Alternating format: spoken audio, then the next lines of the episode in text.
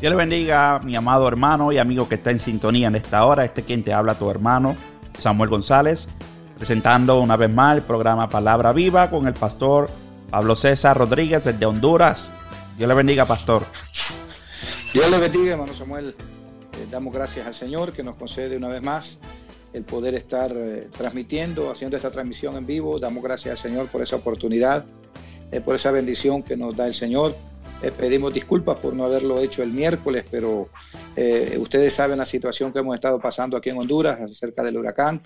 Pero Dios nos ha permitido, quizás tengamos algún problema ahí por la, por la señal de internet que nos es, eh, a veces se nos baja aquí en Honduras, hermano Samuel. Entonces, quizás tengamos ahí un problemita, pero igual vamos a estar haciendo un esfuerzo para poder salir en este día con este tema que tenemos, hermano Samuel. Amén, un tema muy importante que vamos a estar discutiendo Comenzando en este día, gloria a Dios, eh, bendito sea el nombre del Señor.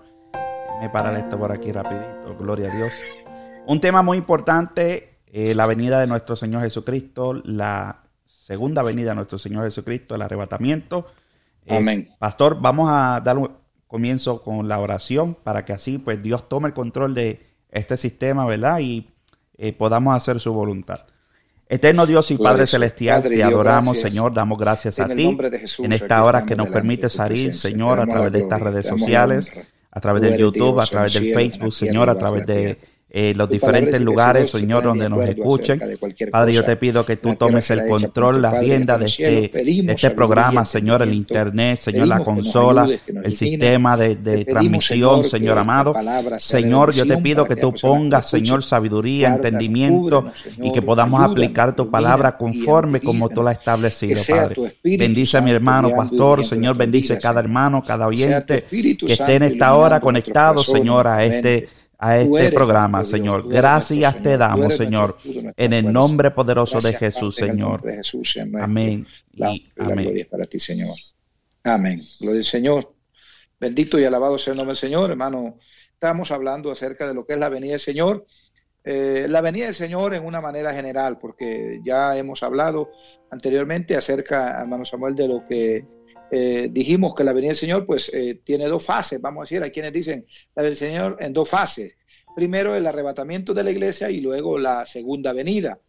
Ahora queremos enfocarnos en lo que es el arrebatamiento de la iglesia bendito sea el nombre del Señor, no, le podíamos llamar la primera venida, porque ya sabemos que Cristo vino ya la primera vez, pero el Señor, Él vino a, morir por nosotros, por la humanidad, Él vino a traer ese evangelio de salvación. Entonces, no, no, le, no le llamaríamos la primera venida el, arrebatamiento, no, el arrebatamiento más bien es una señal de la segunda venida.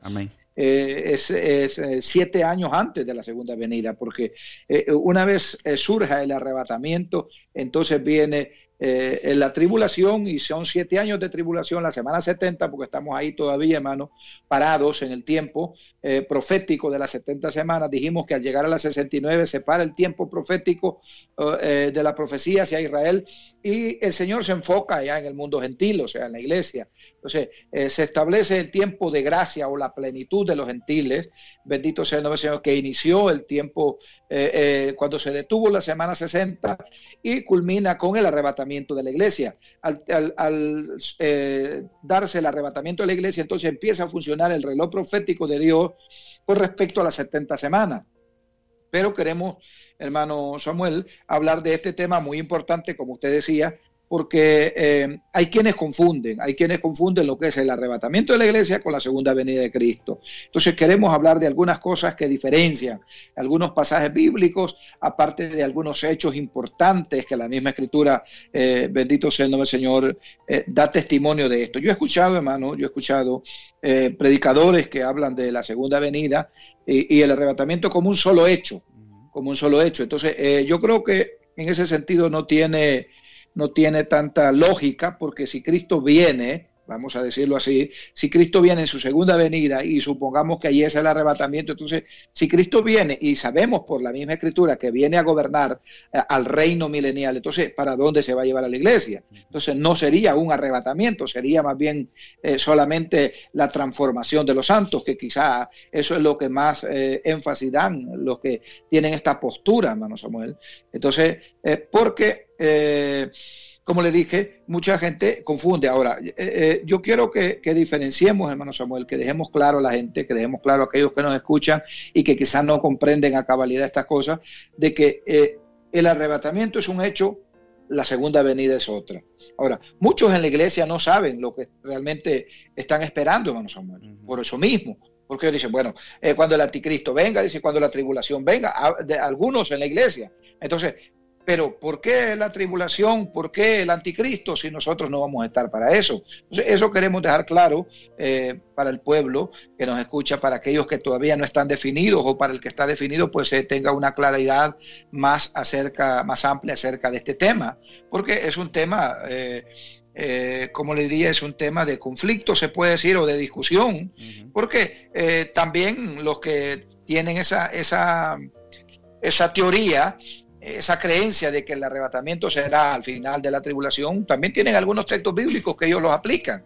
Entonces, la gente a veces cuando escucha que alguien usa la Biblia y el otro eh, usa la Biblia y dice, ¿cómo es esto? ¿Cómo es? Entonces, eh, a veces hay gente que se siente confundida, hermano Samuel.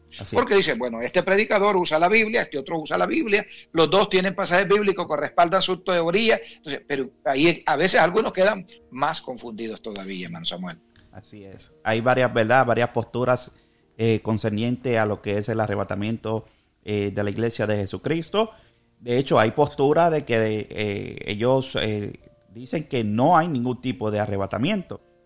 Que esa es otra, otra postura también que está, está con bastante fuerza por ahí también, pastor. Postura que ciertamente, pues, como usted muy bien dice, tienen unos textos bíblicos en la cual ellos, pues, a través de esos textos bíblicos pueden eh, darle, eh, por ponerlo así, como darle el soporte a la, a la postura que ellos tienen. Un respaldo. Un respaldo, esa es, la, esa es la palabra correcta, un respaldo a la postura que ellos tienen. Pero como siempre hemos enfatizado aquí en este programa, y, nosotros enfatizamos mucho cuando enseñamos, la palabra es su propio intérprete y la palabra es clara.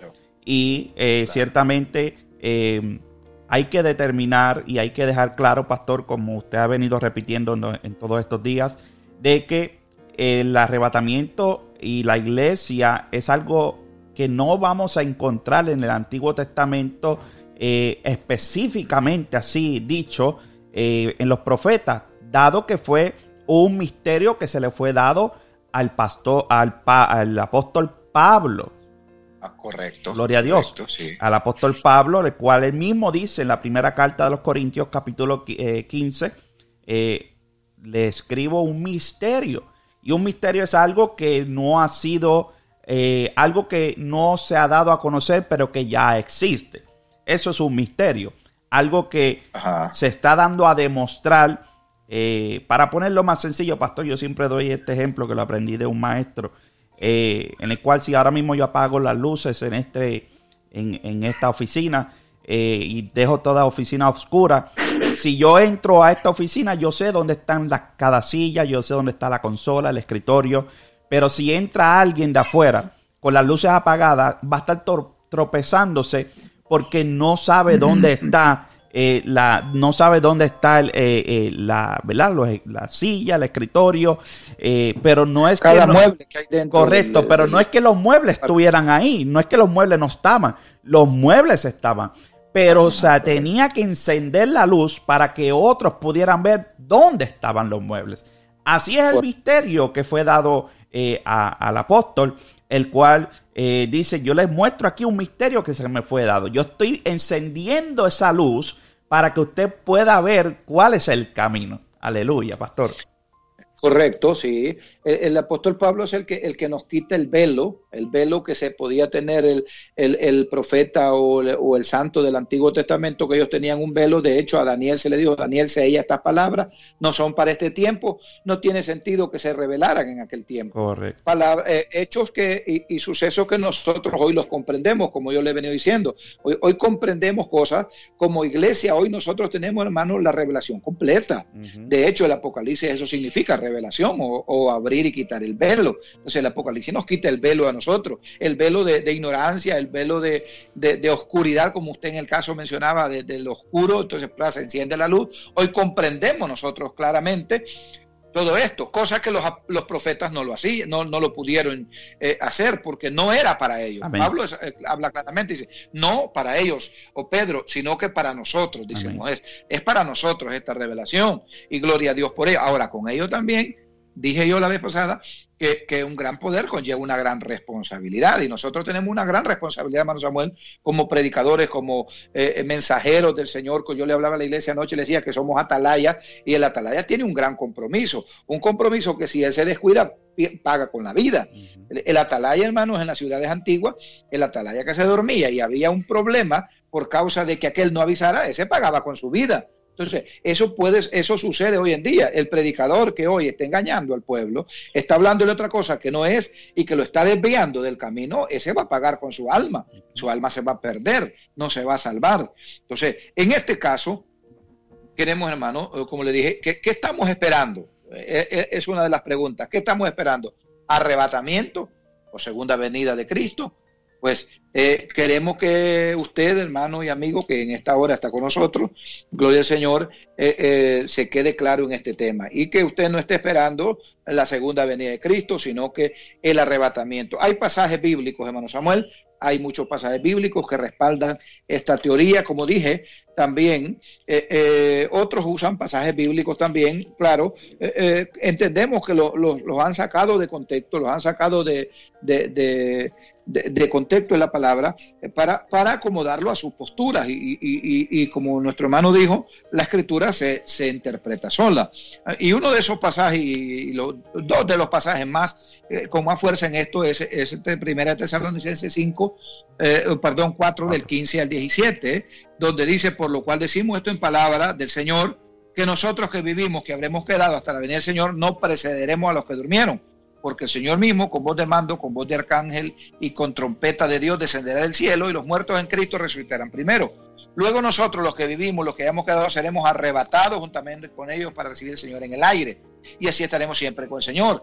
Entonces, e, ese es uno de los textos eh, de, que nos habla eh, del arrebatamiento directo. También Primera de Corintios, eh, capítulo 15, versos 51 y 52, donde Pablo también habla de este tema, donde dice, aquí os digo un misterio, no todos precederemos, eh, no todos dormiremos, pero sí todos seremos arrebatados en un momento, en un abrir y cerrar de ojos, a la final trompeta, porque se tocará la trompeta y si los muertos en Cristo resucitarán incorruptibles y nosotros seremos transformados, porque es necesario que esto corruptible se vista de incorrupción y esto mortal se vista de inmortalidad.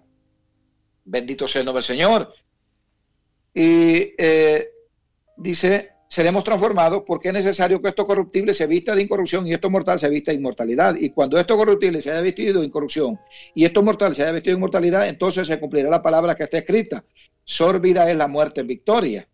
¿Dónde está muerte tu agujón? ¿Dónde sepulcro tu victoria? Entonces, hermano, porque eh, entonces, en otras palabras, Pablo está diciendo que en un abrir y cerrar de ojos va a suceder el arrebatamiento de la iglesia. Ahora, eh, estos son textos que nos respaldan. los dos más eh, ¿qué diríamos? Los dos más claros, los dos que nos hablan del arrebatamiento o rapto de la iglesia.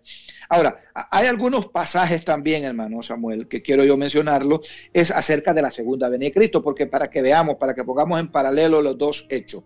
Entonces, eh, eh, la segunda venida de Cristo, que aparece en Apocalipsis capítulo 19, Apocalipsis capítulo 19, verso 11 en adelante, bendito sea el nombre del Señor.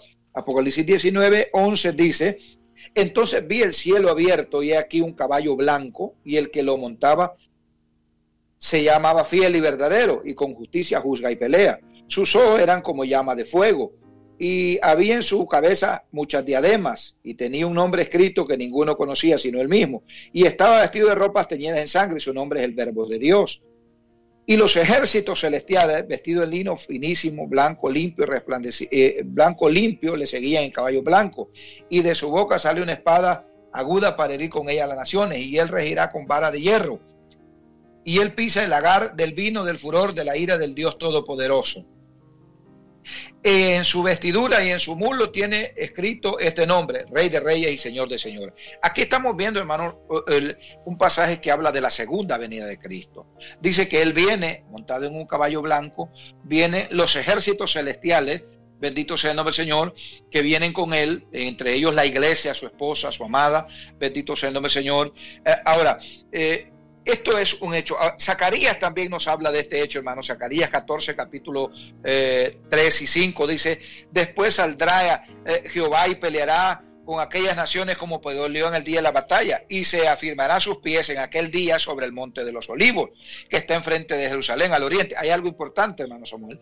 Aquí dice que pone su pie en el monte de los olivos, frente a Jerusalén. Más en el arrebatamiento dice que recibiremos al Señor en el aire.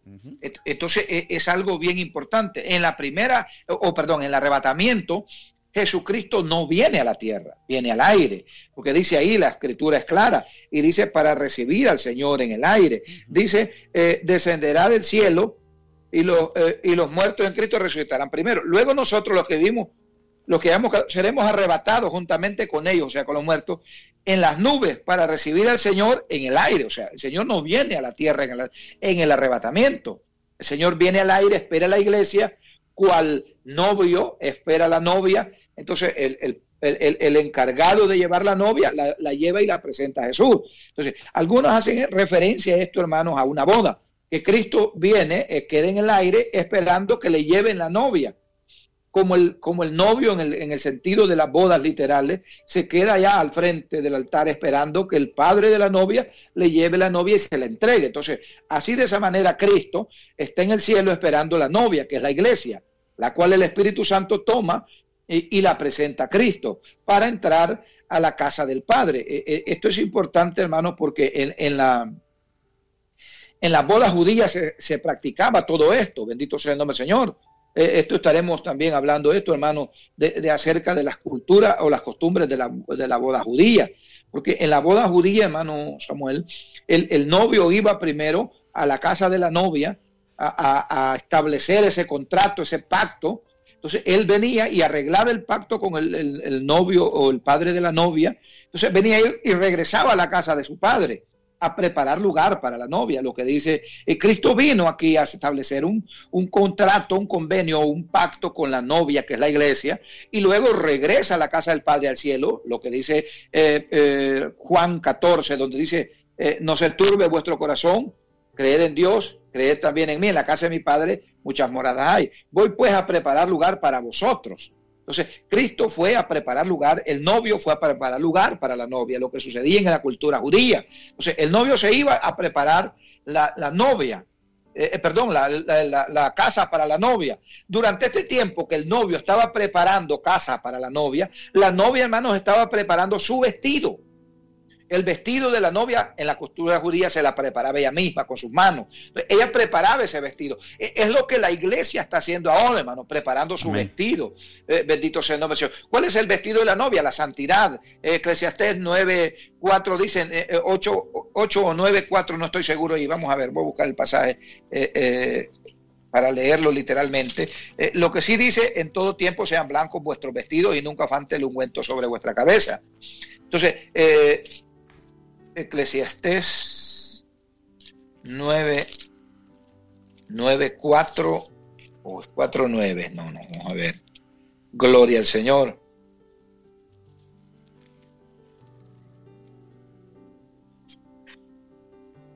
Nueve, cuatro, porque no, no, no. Vamos a ver. Quiero, quiero ubicarme aquí bien con el pasaje bíblico, hermano, que se me vino a la mente.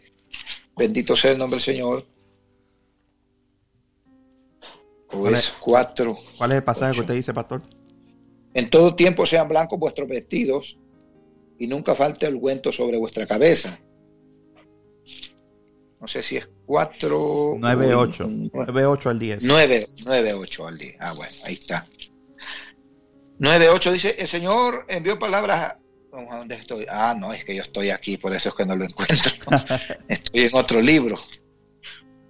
Bendito sea el nombre del Señor. Ajá. 9.8. Sí. En todo tiempo sean blancos vuestros vestidos y nunca falte el ungüento sobre tu cabeza. Eh, goza de la vida con la mujer que amas todos los días de la vida de tu vanidad, que son eh, todos debajo del sol. Todos los días de tu vanidad. Esta es tu parte en la vida de tu trabajo, con que se afana debajo del sol. O sea, pero el 8 dice, en todo tiempo sean blancos vuestros vestidos también dice allá en Apocalipsis capítulo 19, eh, hermanos, verso 8, si no estoy equivocado, que dice que, eh, que a la esposa, a la iglesia, se le ha conseguido que se vista de lino fino, limpio y resplandeciente, porque el lino fino, dice, son las acciones justas de los santos. Entonces, eh, hago referencia a esto para hacer referencia al vestido de la novia. Entonces, ¿cuál es el vestido que la iglesia está preparándose mientras el novio está en la casa del Padre? Es la santidad, la pureza, con que la novia se presentará delante del Señor, del novio. Entonces, dijimos que eh, Jesús viene a las nubes para recibir. Esto estaba en la cultura judía. De ahí el novio viene, recibe la novia y la lleva a las bodas, que es lo que va a suceder en este tiempo después del arrebatamiento, hermano Samuel, las bodas del Cordero. Bendito sea el nombre del Señor. Gloria a Dios. Y eh, cabe señalar, el pastor, también, si miramos la, la historia de eh, Abraham con su siervo Eliezer y, el hijo Isaac, gloria a Dios, cuando Abraham le dice a su siervo, ve y busca una esposa para mi, para mi hijo. Y el siervo que le dice, eh, pero si ella no quiere venir, ve y búscala, le dice Abraham, porque ella va a venir. y Eliezer, que representa al Espíritu Santo, Abraham representa al Padre, Isaac representa al Hijo, eh, hablando lo espiritual. Eh, fíjese que Eliezer dice, bueno, yo voy a poner señal en la que será la esposa de el hijo de Abraham. Hay una señal que la iglesia tiene que tener y la, la señal que va a representar que somos la esposa del hijo es la santidad, pastor. Claro. Esa es la señal. Esa es la señal, la santidad, la que verdaderamente quiere ver al Señor. Porque dice, sin, sin santidad nadie, nadie verá al Señor. Eso para poder ver al Señor necesitamos la santidad. Y, eso es otro tema, la santidad va mucho más allá que la, de la vestidura, eso es otro tema. Claro. Gloria a Dios, que, que no vamos a entrar hoy en ese tema, pero sí ciertamente la iglesia necesita vestirse de lino fino, vestirse de, de la santidad que usted muy bien está comentando, pastor. Sí, sí, claro. Claro, es, la santidad, hermano. Bueno, de hecho, de hecho, eh, nunca antes hemos visto, ni nunca creo en la historia podemos ver una novia que va a la boda, toda andrajosa, toda sucia, toda desarreglada. Porque el Señor mismo dice que Él busca una, una, iglesia pura, mancha, sin mancha, sin contaminación, sin arruga. Entonces, eh, eh, no, como le dije, no vamos a ver en ningún altar en nuestra cultura, en nuestra cultura, y creo que en ninguna cultura, una novia desarreglada, sucia, andrajosa en una boda porque eh, la novia tiene que ir lo más impecable a la boda. O sea, eh, se, se, tipifica el blanco en señal de pureza, de virginidad, en el sentido literal del, del, matrimonio, y en el sentido espiritual no es diferente. Aleluya, la iglesia tiene que ser santa, pura, o sea, sus vestimentas tienen que estar limpias para poder llegar al cielo, a la boda del Cordero. Entonces, eh, como decíamos, la segunda venida, hermanos, la que la vemos aquí en Apocalipsis 19, verso del, del 11, eh, bendito sea el nombre del Señor, eh, también en Zacarías capítulo 14, verso 3 que leímos ahí, donde dice que el Señor en la segunda venida va a poner sus pies, va a venir a pararse. De hecho, dice que el, monte de los olivos se divide en dos y hace un valle muy grande, bendito sea el nombre del Señor, donde se dará la guerra del Armagedón en ese, en ese mismo momento que Cristo aparezca, en su segunda venida. Gloria al Señor. También en Apocalipsis 19, verso 19 al 21 dice, vi a la bestia y a los reyes de la tierra y a sus ejércitos reunidos para guerrear contra el que montaba el caballo blanco. O sea, vemos, la, esta es la guerra del Armagedón, que cuando su segunda venida Cristo viene a la tierra, los reyes de la tierra se unen para pelear contra el que viene montado el caballo blanco, en este caso Cristo, bendito sea el nombre del Señor. Y la bestia fue apresada y con ella el falso profeta que había hecho delante de ella las señales con las cuales había engañado a los que recibieron la marca de la bestia y habían adorado a su imagen. Esto es durante el tiempo de la tribulación. Estos dos fueron lanzados vivos dentro del lago de fuego que arde con azufre. O sea, el, en este momento de la segunda venida de Cristo, se da lo que es la guerra del Armagedón, hermano. Entonces eh, viene el Señor y toma al anticristo y al falso profeta y son los primeros que estrenan el lago de fuego. También dice, y los demás, hablando de los ejércitos de la bestia y el falso profeta, fueron muertos con la espada que salía de la boca del que estaba montado en el caballo y todas las aves del cielo se saciaron de sus carnes. O sea, ahí hay una grande matanza, hermanos, que la Biblia especifica y dice que la sangre llega al freno de los caballos. Eso es en la segunda venida. Estamos explicando, adelantándonos un poquito acerca de la segunda venida, hermano Samuel, para, para que la gente pueda comprender. Entonces, mientras que en el arrebatamiento, como decía Tesalonicense, que el Señor viene y recibiremos al Señor en el aire para estar con el Señor. Entonces, eh, estoy haciendo esto para poder entender, aunque después explicaremos más con más detalles lo que es la segunda venida de Cristo, lo que es la guerra del Armagedón y todas esas cosas que queremos dejar eh, bien explicada a la gente, amados hermanos, para que ellos puedan comprender esto. Entonces, eh, en la segunda venida, Cristo viene, pone los pies sobre la tierra, bendito sea el nombre. Otra cosa, otra cosa importante es que en la segunda venida Cristo viene con, con la iglesia. Cristo viene con la iglesia, porque aquí dice, hermano, en, Zacarías 14 dice, y saldrá Jehová y peleará con aquellas naciones, o sea, lo que está diciendo Apocalipsis, que se van a reunir para pelear, como peleó en el día de la batalla, y serán afirmados sus pies en aquel día sobre el Monte de los Olivos, que está enfrente de Jerusalén. Y del Monte de los Olivos se partirá por en medio, hacia el oriente y hacia el occidente, eh, haciendo un valle muy grande, y la mitad del monte se apartará hacia el norte y la otra mitad hacia el sur. Eh, vamos a ver, huiréis al valle de los montes, porque el valle de los montes llega hasta Asal. Huiréis de la manera que huiste en los días del terremoto, eh, eh, por causa del terremoto en días de Usía. Y vendrá eh, el Señor, dice Jehová, Dios, y con él todos los santos. santos. ¿Quiénes son estos santos? Bendito sea el nombre del Señor. Esta es la iglesia. Esta es la iglesia que viene con el Señor. Bendito sea el nombre. También Apocalipsis dice que viene y los ejércitos celestiales vestidos de lino finísimo, blanco, limpio, le seguían en caballos blancos. O sea, esta es la iglesia. Cuando hablamos de ejércitos celestiales, hermano, en este caso, los que están vestidos de lino, no, no se representan la iglesia, representan la iglesia que viene con Cristo eh, a la tierra, a reinar con Cristo mil años, bendito sea el nombre del Señor. Ahora, yo quiero, hermano Samuel, eh, hay, hay, algunas diferencias bíblicas entre lo que es la iglesia, eh, perdón, el arrebatamiento y la segunda venida de Cristo. Quiero, quiero leer, hermano, algunos de ellos, de estas diferencias bíblicas. Y, eh, escuche esto, hermano Samuel, qué interesante. Jesús viene eh, hablando del arrebatamiento. En el arrebatamiento Jesús viene por su iglesia la novia antes de la tribulación. Aquí hay algunos pasajes bíblicos como Lucas 21, 36, Juan 14, 1 al 3, Tesalonicenses, el que leíamos, y Apocalipsis 3, 10. O sea, eh, eh, eh, la primera diferencia entre la iglesia y Israel es que en, el arrebatamiento Jesús viene por la iglesia, o sea, por la novia. En la segunda venida Jesús regresa con su iglesia, su esposa, después de las bodas del Cordero en el cielo, al final de la gran tribulación. Esa es una diferencia. O sea, en, el arrebatamiento Jesús viene a traer la novia. En la segunda venida Cristo viene con la novia. Segundo, seremos arrebatados para encontrarnos con Él en el aire, en las nubes.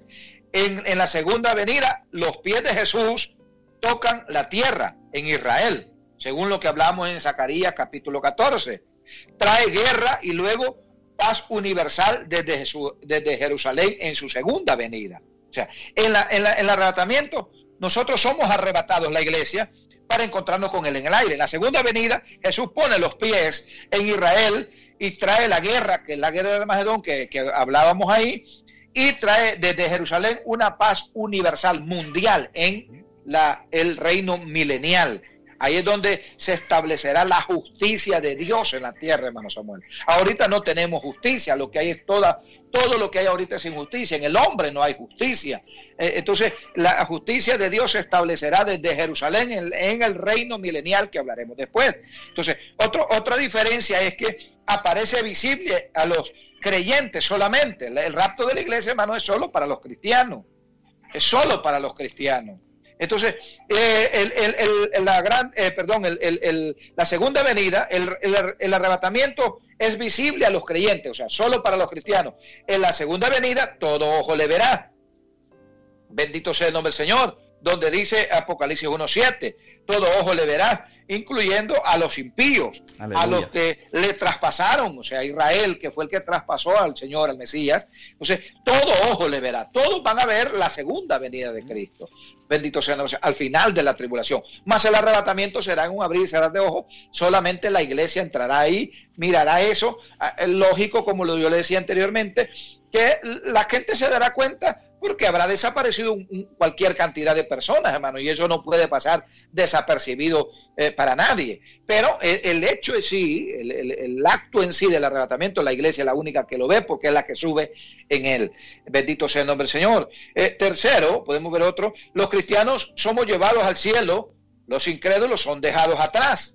Esto es en el arrebatamiento. Bendito sea el nombre del Señor. En, en la segunda venida, hermano, los justos de la tribulación, los santos de la gran tribulación y los que hayamos eh, eh, sido raptados al inicio de la gran tribulación, poblaremos el milenio y gobernaremos a los impíos que sobrevivan a la gran tribulación. O sea, en la segunda venida, hermano, en la segunda venida de Cristo, los, nosotros, la iglesia, que habremos venido, juntos con los santos del Antiguo Testamento que habrán resucitado al, al final de la, de la tribulación, todos y los que sobrevivan sin sello, porque hay que, hay que especificar esto, hermano, los que sobrevivan a la tribulación sin sello, porque los sellados todos mueren al final de la tribulación. Los sellados, hermano Samuel, todos mueren al final de la tribulación. Entonces, los que sobrevivan de la tribulación sin sello, de ellos se va a poblar la tierra. Bendito sea el nombre del Señor. Ellos son los que se van a reproducir en el tiempo del reino milenial, los que estarán siendo gobernados por Cristo y por la iglesia y por los santos. Bendito sea el nombre del Señor. Entonces es, otro hecho importante. Eh, eh, otro hecho del, del arrebatamiento, hermano. El propósito para Cristo es presentarse la iglesia a sí mismo y al Padre en el cielo. Bendito sea el nombre del Señor. En, en el propósito, dije, para Cristo es presentarse la iglesia a sí mismo y al Padre en el cielo, o sea, en el arrebatamiento, según dice eh, Apocalipsis capítulo, eh, eh, Apocalipsis capítulo 19, versos 6 al 9, y segunda de Corintios 11, 2.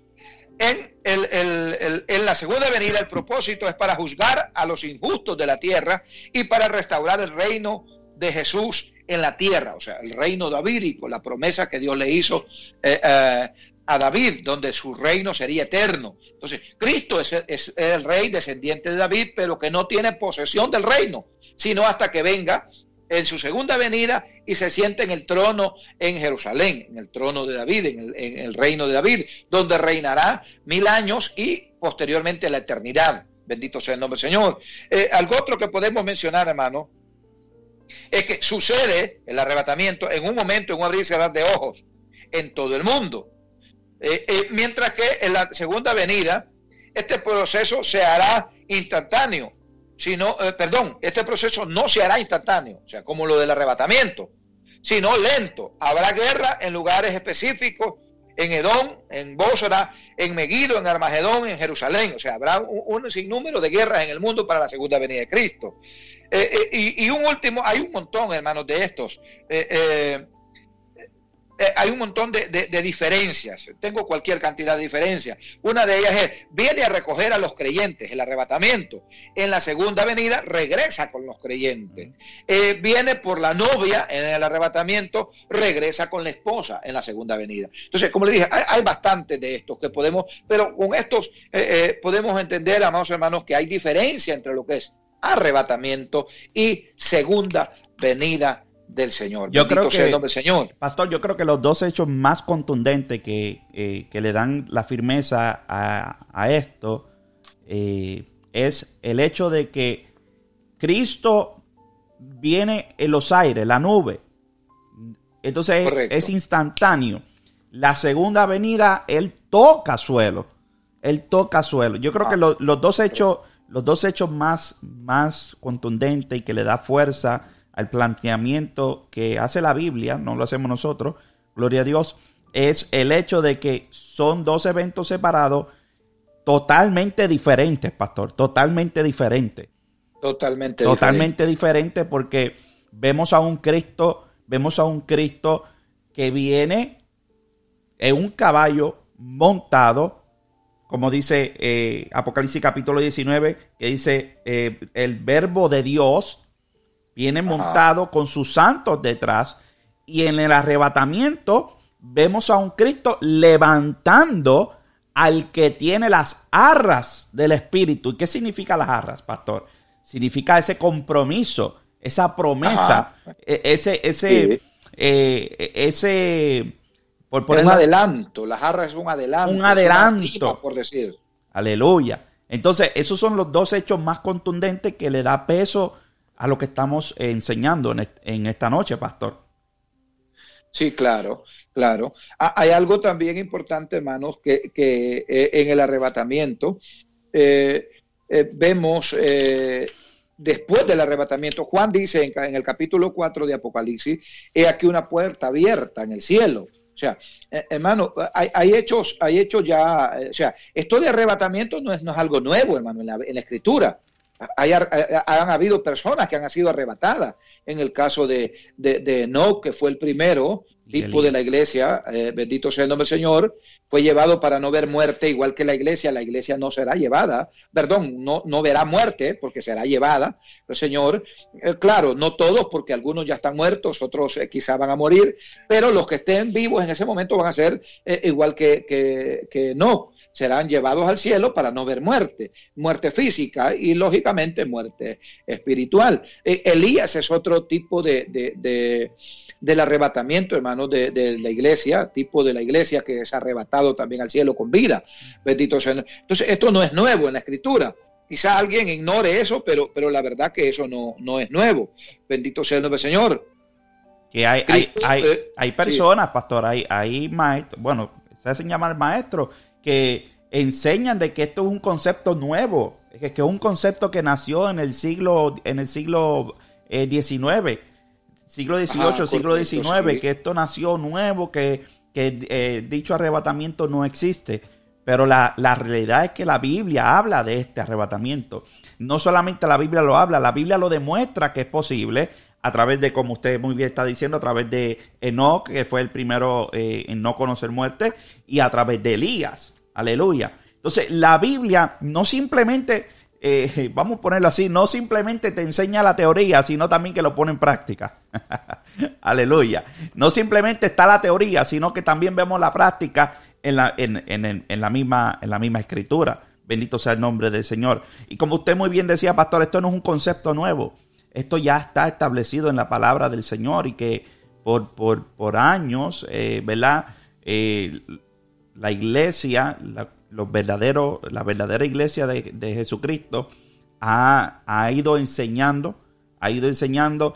Y pastor, muchas veces yo me encuentro con gente que dice, no, pero ¿desde cuándo yo estoy escuchando que Cristo viene? ¿Desde cuándo yo estoy escuchando que Cristo viene? Eh, entonces, pero la misma palabra dice en, Apocalipsis capítulo 3, eh, verso 10, por cuanto ha guardado la palabra de mi paciencia.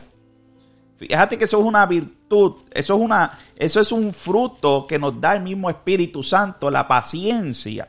No solamente la paciencia para poder resistir a los demás, eh, eh, para poder trabajar con las demás personas que no son iguales a nosotros, sino la paciencia de esperar en la esperanza que el Señor nos ha dado por medio de Jesucristo. Aleluya.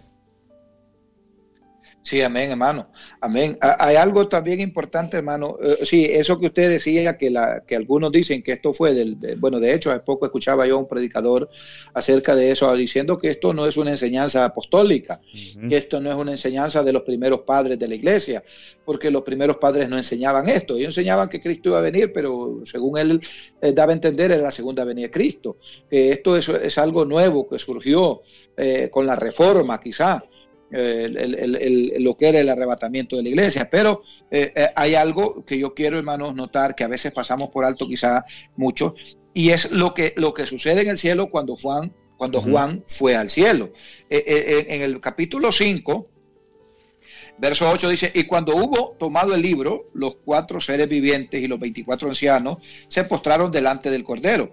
Todos tenían arpas y copas de oro eh, llenas de incienso, que son las oraciones de los santos. Y estaba un cántico diciendo, digno eres de tomar el libro y de abrir sus sellos, porque fuiste inmolado y con tu sangre nos has redimido para Dios de todo linaje, lengua, pueblo y nación. Ahora, y, nos has hecho para nuestro Dios reyes y sacerdotes y reinaremos eh, sobre la tierra. Bendito sea el nombre del Señor. Entonces, aquí, hay algo bien importante que, quizás se pasa por alto por muchos eh, estudiosos, hermanos. Y es que, mire, dice, dice Juan, cuando hubo tomado el libro, los cuatro seres vivientes y los 24 ancianos, eh, los 24 ancianos, estos 24 ancianos, hermanos, que, que eh, según los estudiosos hace referencia tanto a los, a, los eh, apóstoles del Nuevo Testamento como a los, los, patriarcas del Antiguo Testamento. O sea, que los patriarcas del Antiguo Testamento representan a los santos del Antiguo Testamento y los apóstoles representan a la iglesia del Nuevo Testamento. O sea, Juan los ve en el cielo, están en el cielo. Ahora, eh, alguien podría decir, bueno, eso no es, no es algo tan, tan contundente, pero aquí dice el verso 9, y cantaban un nuevo cántico diciendo, digno eres de recibir, de tomar el libro y de abrir su sello, porque tú fuiste inmolado y con tu sangre dice, nos has redimido. Esa palabra, hermano, redimido o redención. Esa no se le puede aplicar a los ángeles. Así es. Esa no se le puede aplicar a nadie más, sino a la iglesia. Amén. Ni siquiera esa palabra se le puede aplicar, hermano, eh, eh, ¿qué podemos decir? Eh, a ningún ser espiritual porque ningún ser espiritual ha sido redimido. La redención es para la iglesia, es para, los, para aquellos que hemos creído en Jesucristo, para aquellos que hemos aceptado su muerte eh, vicaria en la cruz del Calvario, es para aquellos que hemos creído que Cristo vino a la cruz para morir por causa de nuestros pecados, hermano. Entonces, no, podemos decir que estos que cantaban este cántico, hermano, porque aquí dice, eh, eh, y cantaban un cántico, eh, nuevo cántico. Cántico nuevo, eh, un, nuevo cántico diciendo, digno eres de tomar el libro y de abrir su sello, o sea, alabando eh, con este cántico al, cordero que estaba inmolado, que, había sido inmolado, de tomar, el, de abrir su sello, porque tú fuiste inmolado, dice, claro, Cristo fue inmolado y con, tus, con su sangre, con tu sangre nos has redimido, o sea, está hablando en primera persona. Y no solamente eso, pastor, dice, nos has redimido para Dios de todo linaje, lengua, pueblo, y, nación. o sea, del mundo entero. Del mundo entero. Del mundo, ahí, no, ahí no, cabe ahí no cabe Los Ángeles, pastor. Sí, tampoco se le aplica a Israel. No. No, no, se le puede decir que eso estaba hablando de Israel, porque dice que sacó de todo pueblo, lengua, nación eh, eh, y de todo linaje. Eh, Israel es de un solo linaje. Entonces, no se puede aplicar a Israel, eh, se aplica, es aplicable única y exclusivamente a la iglesia. Entonces, vemos a la iglesia, hermano, después de la, después de la abierta de la puerta que Juan ve que en el capítulo 4 se abre una puerta. ¿Para qué se abre esa puerta, hermano Samuel? ¿Para qué? Si no es para que la iglesia entre por esa puerta al reino de los cielos, eh, tomado de la mano del Cordero, del que eh, nos, se fue inmolado y nos, nos redimió a nosotros. Entonces, Juan ve que esa puerta se abre, Juan entra a la escena al cielo y en la escena celestial Juan ve a la iglesia adorando a la iglesia, porque ¿quién más puede ser, hermano Samuel? ¿A quién más podemos aplicarle este pasaje bíblico que son los que están adorando en el cielo y diciendo con tu sangre nos has redimido eh, de todo pueblo, lengua y nación? Eh, bendito sea el nombre del Señor, fuiste inmolado eh, y que con tu sangre nos has redimido de todo linaje, pueblo, eh, eh, de todo linaje, lengua, pueblo y nación. Entonces, eh, esa es la iglesia, no, no se puede aplicar a otro. Ese punto es bien importante porque la iglesia es la única que ha sido redimida y la iglesia está arriba en el cielo.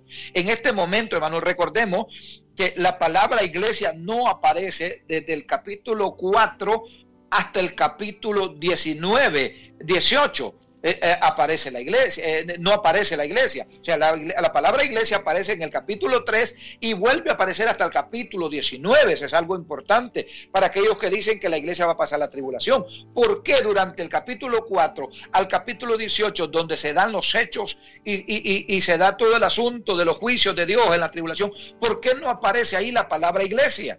¿Por qué no, no aparece en ninguno de los, de los juicios, de los, de los pasajes que hablan con referencia de todos estos juicios, todos estos textos del capítulo 4 al capítulo, eh, eh, eh, del capítulo 6 al capítulo 18, no, no vemos la iglesia. Ahora, aquí en el capítulo 4 y 5 no aparece el nombre de la iglesia, pero por este pasaje vemos a la iglesia adorando. Porque como dije, a nadie más se le puede aplicar redención, porque eh, eh, el único que ha sido redimido es el, es el hombre que ha, que, ha, recibido a Cristo como Señor y Salvador de su vida.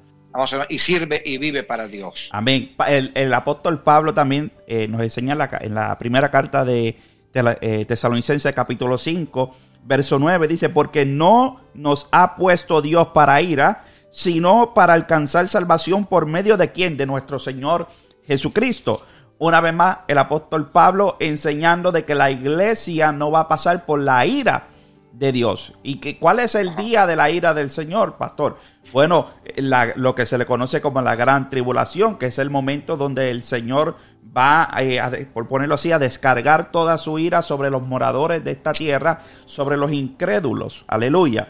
Eh, y, el, el apóstol Pablo enseña y dice, no nos ha puesto Dios para ira, sino para salvación.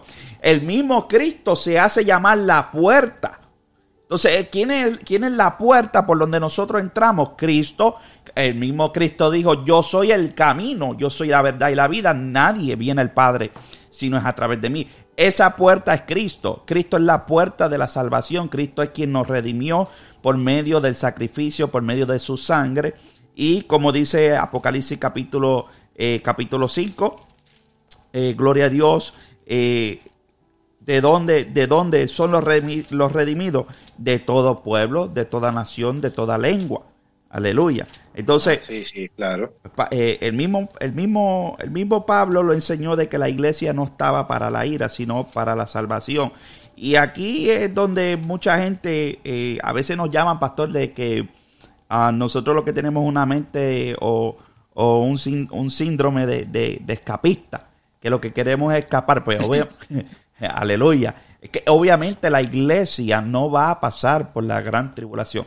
Luego eh, eh, también comparan de que la iglesia son los santos que dicen que salieron de la gran tribulación, pastor, que ese es otro punto que hay que tocar también. Eh, claro, claro, vamos a tocar que son, son, son, los que los que salieron de la gran tribulación, aquellos que estaban con sus vestiduras delante del trono, delante del trono de Dios. Aleluya.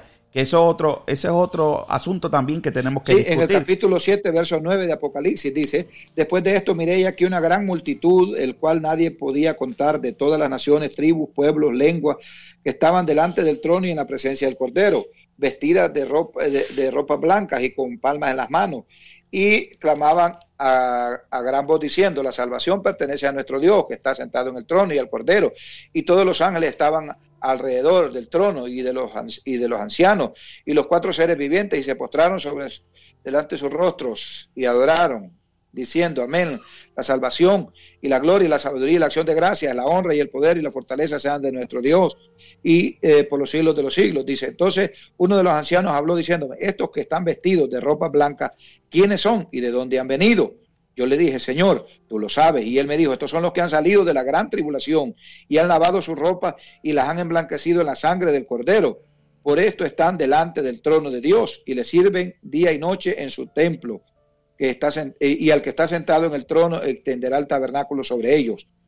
Y no tendrá, bueno, eh, algunos dicen que esos son la, iglesia, que salieron de la, de la, pero, pero, entonces, ¿qué pasó con, con Tesalonicenses, eh, donde dice que seremos arrebatados para estar en el cielo? Bendito sea el nombre del Señor. Entonces, ahora, si vemos esto, hermanos, si comparamos esto, bendito sea el nombre del Señor, vamos a ver, aquí parece que en el mismo capítulo 4, eh, en el capítulo 4, verso 6, dice, eh,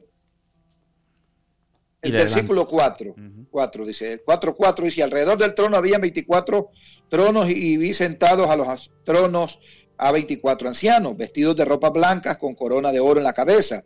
Y del trono salió relámpagos y truenos y voces. Delante del trono ardían siete lámparas de fuego, las cuales son los siete espíritus de Dios. Y delante del trono había como un mar de vidrio semejante al cristal.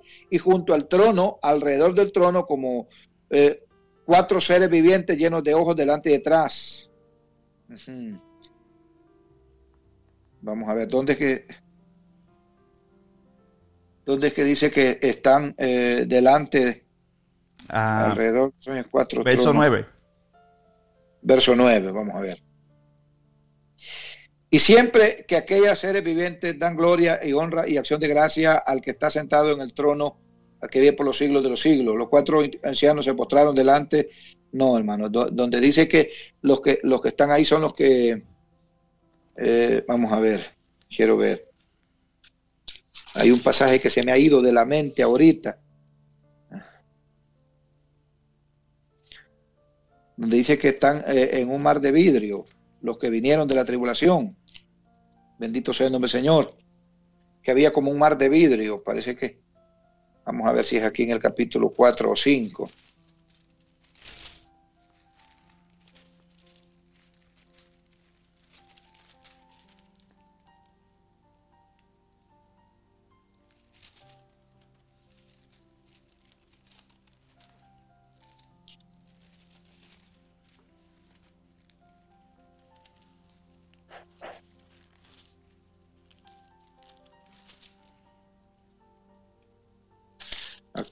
Que. Vamos a ver. Donde dice que se le dio vestiduras blancas y le dijo que descansase un poco de tiempo. No sé, a ver si usted me ayuda ahí. Se me ha ido de la mente el texto exacto. Donde dice que, que ellos piden justicia, los que salen de ahí. Y dicen, ¿hasta cuándo, Señor justo y verdadero, no juzgas la sangre de los que moran en la tierra? Y dice, y se les dio vestiduras blancas se le dio vestidura blanca. Apocalipsis 6. 6. 6, 10. Vamos a ver, 6, 10. Y clamaba, dice el verso 9. Cuando abrió el quinto sello vi bajo el altar las almas de los que habían sido muertos por causa de la palabra de Dios y por el testimonio que tenían. Y clamaban a voz diciendo, ¿hasta cuándo, Señor Santo y verdadero, nos juzgas y vengas nuestra sangre en los que moran en la tierra?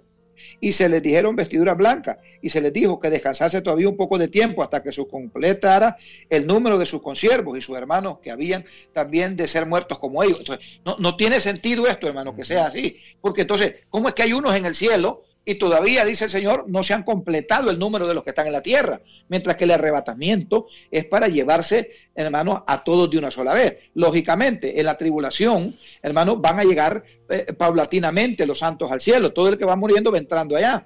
Entonces vemos algún grupo de hermanos, de, santos de la tribulación, que son salvados en la tribulación, en el cielo clamando justicia. Pero Dios les dice, no, espérense, todavía no se ha completado el número. ¿Por qué? Porque todavía está el tiempo de juicio en la tierra, está la tribulación en la tierra. No se ha terminado la tribulación, no se ha, eh, eh, no han muerto todos los que van a morir en la tribulación, o sea, los salvos de la tribulación, que son diferentes a la iglesia. No, por eso le digo, no podemos decir que estos salvos de la, de, la, tribulación son la iglesia, porque estos van llegando paulatinamente, según van muriendo en la tierra, van llegando al cielo.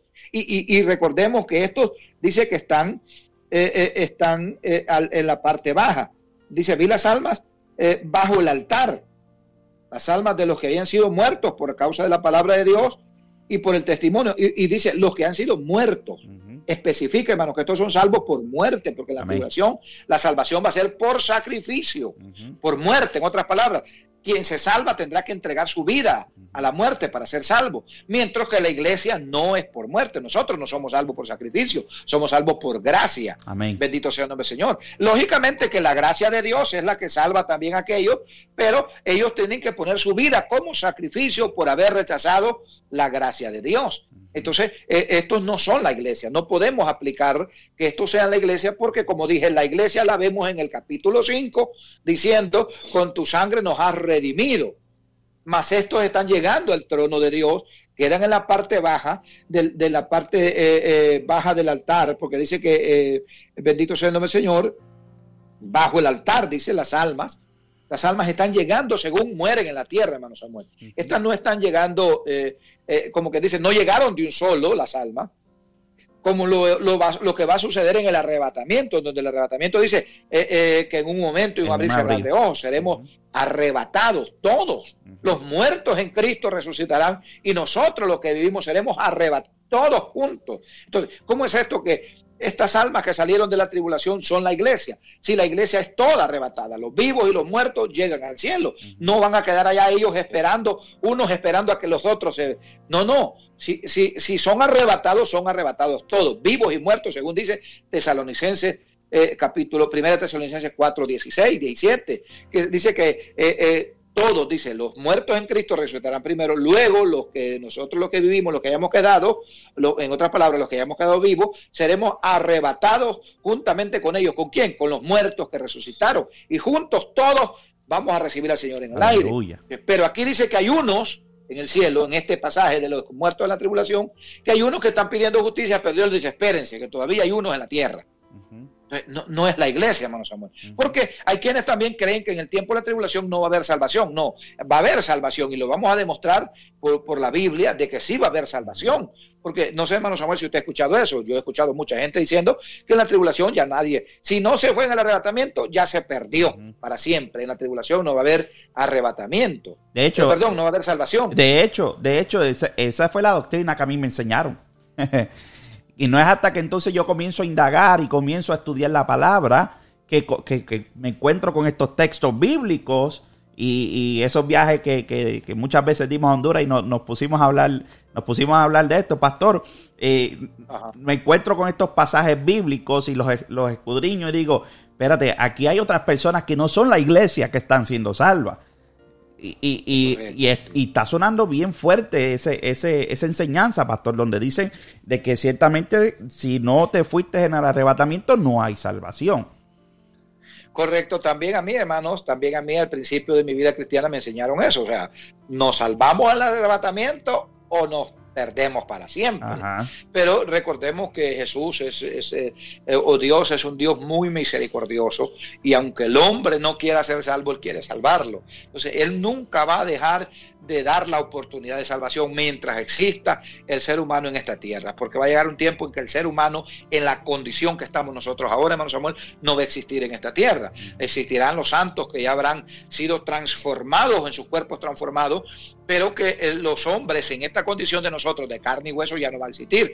pero mientras exista el ser humano en esta condición, Dios va a dar oportunidad de salvación. Va a haber oportunidad de salvación en, el, en la tribulación va a haber oportunidad de salvación en el reino milenial, al final del reino milenial, y va a haber oportunidad hasta el último día en que eh, el hombre esté en la condición de ser humano en la tierra. Ahora, cuando ya la iglesia esté redimida viviendo en la tierra con Cristo, pues ya no, no, va a haber necesidad de salvación porque nadie más se va a perder. Bendito sea el nombre del Señor. Entonces, eh, eh, esa, esa, enseñanza, hermano, eh, se están dando, se dan, mucha gente cree eso, quizá como dice usted, nosotros también creíamos eso al inicio, pero el estudio de la palabra del Señor nos ha abierto los ojos. no, no quiere decir que uno no puede cambiar su forma de, de, de, en algunos aspectos, no estoy hablando en cuestión de doctrinas, porque las doctrinas, hermanos, son fundamentales. Entonces, eh, sí podemos mm, eh, eh, mejorar al estudio, el estudio nos ayuda a mejorar nuestra, nuestras posiciones teológicas. Y en este caso pues nuestra posición teológica ha cambiado en cuanto a eso, no porque nosotros tuvimos una nueva revelación, hermano Samuel, no porque el Espíritu nos iluminó y hoy entendemos diferente, no, sino porque leímos más, estudiamos más la palabra del Señor y la misma palabra nos sacó de la, de, la ignorancia que quizás nosotros teníamos al creer que solo en, en el arrebatamiento había salvación, de ahí para allá no entonces, claro, Dios es bueno y nos, ha iluminado y eso es lo que queremos nosotros eh, que la gente también comprenda por la misma escritura, no por lo que nosotros decimos. Amén. Bendito sea el nombre del Señor, porque ese es nuestro propósito, hermano, que la gente eh, eh, se dé cuenta de que las cosas son así, no porque el pastor Pablo o el evangelista Samuel están diciéndolo así, sino porque la escritura lo dice así. La escritura es la que debe dar testimonio de nosotros eh, o de lo que creemos, de nuestra enseñanza. Eh, bendito sea el nombre del Señor. Eh, eso es lo que realmente tiene valor, la palabra de Dios. Yo enseño a la iglesia, hermanos, les digo, la, la iglesia debe estar fundamentada sobre la palabra del Señor. Ni siquiera lo que yo les predico, si yo les predico, si yo salgo predicando otra cosa, les digo yo, ustedes tienen todo el deber de pararme, de, de pararse y decir, usted está fuera de orden, usted está fuera de contexto bíblico y, y, y por lo ende, pues, eh, retirarme del ministerio en el cual estoy. La iglesia tiene ese... Porque, hermano, casualmente hoy, hoy casualmente estaba hablando con un pastor, hermano, de la zona sur, que me llamó y, y preguntándome acerca de, de, de, por ejemplo, dice que ahí hay un pastor, hay un pastor que, que de hecho tenía él salió de, una iglesia de, buena enseñanza, yo conocí el pastor de él, fuimos consiervos, un hombre con una sana doctrina, pero que hoy este pastor está enseñando otra cosa a la iglesia, le está enseñando que, que Abel eh, y Caín, era, uno era hijo de Adán, el otro hija del diablo, porque el pecado de Adán y Eva, o de Eva más que todo, fue haber tenido relación relaciones con Satanás y que de esa relación nació eh, uno, uno hijo del diablo, Caín, y el otro hijo de Abel, Adán, eh, perdón, de Adán, Abel. Entonces, e, e, esa enseñanza yo la había escuchado, se la he escuchado a los unitaristas, a los Jesús solos que nosotros le decimos. Le he escuchado eso, que el pecado de, de Eva fue haber tenido relaciones sexuales con el diablo. Y que de esa relación nació Caín, porque como Juan dice que Caín era hijo del maligno, pero la Biblia especifica que dice que era hijo del maligno porque sus obras eran malas. Y todo aquel que hace lo malo es hijo del diablo, Jesús lo dijo. Vosotros les dijo a los fariseos, sois hijos de vuestro padre el diablo, porque las obras de vuestro padre queréis hacer. Entonces, el hombre no se convierte en hijo del diablo porque el diablo lo engendró, sino porque hace y practica lo que el diablo quiere. Entonces ahí se convierte el hombre en hijo, en hijo de Satanás. Entonces, eh, pero igual, pastores que están, hermano, a último tiempo están cambiando ya su, su, mensaje, su doctrina, bueno, como los famosos predicadores de la prosperidad que cambiaron el mensaje. Cambiaron el mensaje. Usted no va a escuchar a estos predicadores, hermano Samuel, hablar de, del rapto de la iglesia. De hecho, ah, por ahí alguno dijo que nosotros, los que estamos predicando siempre el rapto de la iglesia, parecíamos las ratas del Titanic, que solo para arriba buscábamos, queríamos caminar. O sea, él haciendo referencia a que los cristianos que hablamos del arrebatamiento o rapto de la iglesia somos como las ratas del Titanic, hermano, que en el Titanic las ratas buscaban para arriba eh, eh, a, salvarse. Entonces él dijo, son como las ratas del Titanic. Imagínense hasta dónde han llegado esto, hermano. Dice, yo no me quiero ir, dijo él. Yo no, y bueno, ¿y quién se va a querer ir, hermano? Si ellos son unos magnates en este mundo. Ellos viven su vida en este mundo, pero quién sabe cómo les va amados hermanos, saliendo de esta tierra, bendito sea el nombre del Señor, porque la verdad que ellos no, no están predicando una sana doctrina, no están predicando conforme a la escritura, de hecho están tergiversando, torciendo, como Pablo dijo, Pedro dijo que muchos torcían las escrituras de Pablo para su propia perdición, y eso es lo que está sucediendo en este día, hermano Samuel. Aleluya. Así es, pastor. He escuchado también este, de estos eh, eh, falsos apóstoles, eh, ¿verdad? Neo, pentecostales de este tiempo, eh, hablando de una tercera venida de Cristo, cuando solamente Cristo eh, va a venir por segunda ocasión. Y, entran en, una, en un tipo de, confusión para, para, eso mismo, para amañar la mente de, del que está ahí aportando, del que está ofrendando, del que está diezmando, eh, para manipularlo de cierta manera que puedan seguir trayendo simplemente sus ofrendas, sus su diezmos, que es lo que a ellos tanto les interesa. Pero la importancia de estas enseñanzas, pastor, es que los hermanos o los amigos que puedan estar en sintonía a través de las diferentes plataformas que estamos transmitiendo, puedan abrir sus ojos, puedan entender que por medio de la Biblia, no por medio de lo que diga el, pastor Pablo, no por medio de lo que diga el hermano evangelista Samuel, eh, no por medio de ninguna otra persona, sino por medio de la escritura del Señor, que es la profecía la profecía más clara y más precisa eh, que usted pueda encontrar, la tenemos a la mano en cualquier lugar, eh, hasta en su propio celular usted puede tener una Biblia que por medio de la Biblia usted pueda entender y pueda eh, saber el tiempo, pueda saber las sazones, como dijo el apóstol, el apóstol Pablo y Jesucristo también lo habló de esa manera, que usted pueda entender en qué tiempo estamos viviendo y dónde usted está posicionado. Porque ese es otro asunto, pastor mucha gente no comprende dónde es que están, dónde están posicionados, dónde están parados ellos. Eh, bueno, y, dónde es que yo estoy. Yo estoy esperando la segunda venida, o yo estoy esperando esto que llaman del arrebatamiento, o yo estoy en el medio. ¿Dónde es que estoy yo? Aleluya. Entonces, por medio de la escritura, el, el, eh, el interés de nosotros es hacerle a usted entender dónde es que estamos parados, qué es lo que se aproxima, qué es lo que estamos esperando. ¿Usted cuál es la esperanza? Fíjese, pastor, usted le pregunta ahora mismo a, a 100, 100 cristianos, 100 cristianos, usted le pregunta cuál es la esperanza de usted, el, yo me atrevo a decir, pastor, con, con mucha sinceridad, el 85, 90% no le va a saber cuál es la esperanza, no le va a saber decir cuál es la esperanza de ellos. Aleluya. Cuando Pablo dijo eh, a, a, la iglesia de Tesalónica, eh, en el capítulo, capítulo 4 de Primera Tesalonicense, el mismo Pablo le dijo, alentaos los unos a los otros con estas palabras. Alentaos los unos a los otros con estas palabras. O sea, desen esperanza, alienten, alienten esa esperanza eso que a lo mejor se está muriendo quizá porque usted está esperando, porque quizás usted dice, pero es que yo escucho mucho esto. Pues mira, nosotros estamos alentándolo a usted en este día, en esta noche. Le estamos alentando para que, hey, no, despierta. La esperanza todavía está viva. La esperanza todavía, Cristo es la esperanza. Y la esperanza que tenemos la, la iglesia de Jesucristo es que llegará un día que nosotros seremos arrebatados antes de que comience la gran tribulación. Antes de que comience la gran tribulación.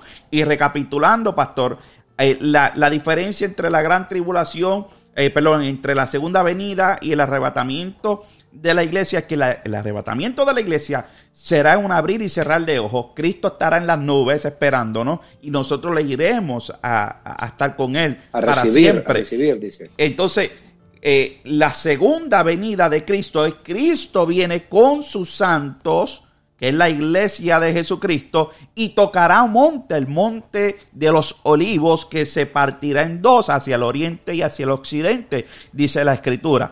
Cristo tocará con sus pies tocará la tierra. Esa será su segunda venida. Y dice, y todo ojo le verá. Y todo, ojo le verá. Esa es la gran diferencia. El arrebatamiento, un abrir y cerrar de ojos, nadie le va a ver, solamente aquellos que sean eh, copartícipes de este gran evento que, está, que estamos esperando. Y eh, eh, le vamos, le recibiremos en las nubes. Y la segunda venida de Cristo es que todo ojo, no importando, todo ojo, Sí, eh, hay, hay, algo, hay un pasaje, hermano Samuel, que es la que, la que les da bastante fuerza a los que tienen esta teoría de que la iglesia pasará a la tribulación, y es Mateo 24, versículo 29. Mateo 24, versículo 29, donde la escritura dice aquí, Inmediatamente después de la tribulación de aquellos días, el sol se oscurecerá y la luna no dará su resplandor, y las estrellas del cielo, y las estrellas, y caerán del cielo, y las estrellas caerán del cielo, y las potencias de los cielos serán conmovidas. Entonces aparecerá la señal del Hijo del Hombre en el cielo. Entonces lamentarán todas las tribus de la tierra y verán al Hijo del Hombre viniendo sobre la nube del cielo con poder y gran gloria. Y, esto es lo que, lo, que, lo que confunde a muchos. Y enviará sus ángeles con, con, voz, eh, con gran voz de trompeta y juntará a sus escogidos de los cuatro vientos desde un extremo del cielo hasta el otro. Este pasaje, verso 31, donde dice, y enviará a sus ángeles con gran voz de trompeta y juntará a sus escogidos de los cuatro vientos desde un extremo del cielo hasta el otro. O sea, como yo les decía el otro día, hay que ver quiénes son los escogidos y quiénes son los redimidos. Porque allá en Apocalipsis, donde leíamos, hermano, Apocalipsis capítulo 5, eh, 5, eh, parece 5, sí, eh, donde dice que los que cantaban el cántico decían, y nos has redimido. En el verso 9, verso 9, y cantaban un nuevo cántico, capítulo 5 de Apocalipsis, verso 9, y cantaban un cántico, un nuevo cántico, perdón, diciendo, digno eres de tomar el libro y de abrir sus sellos, porque tú fuiste inmolado y con tu sangre nos has redimido. O sea, una cosa es ser redimido y otra cosa es ser escogido.